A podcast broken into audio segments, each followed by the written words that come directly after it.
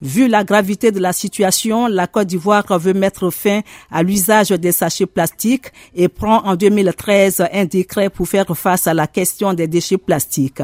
Mais il faut aller au-delà avec des actions de sensibilisation. Jean-Luc Assis, ministre ivoirien de l'Environnement et du Développement durable. La Côte d'Ivoire continuera à mener des actions en renforçant le partenariat public-privé, en accompagnant plusieurs entreprises dans la gestion durable des déchets plastiques au travers d'une approche d'économie circulaire, de création d'emplois verts, de changements profonds dans le comportement du citoyen et de mise en place d'un cadre juridique renforcé et incitatif. D'autres solutions au plan mondial et beaucoup plus globales sont proposées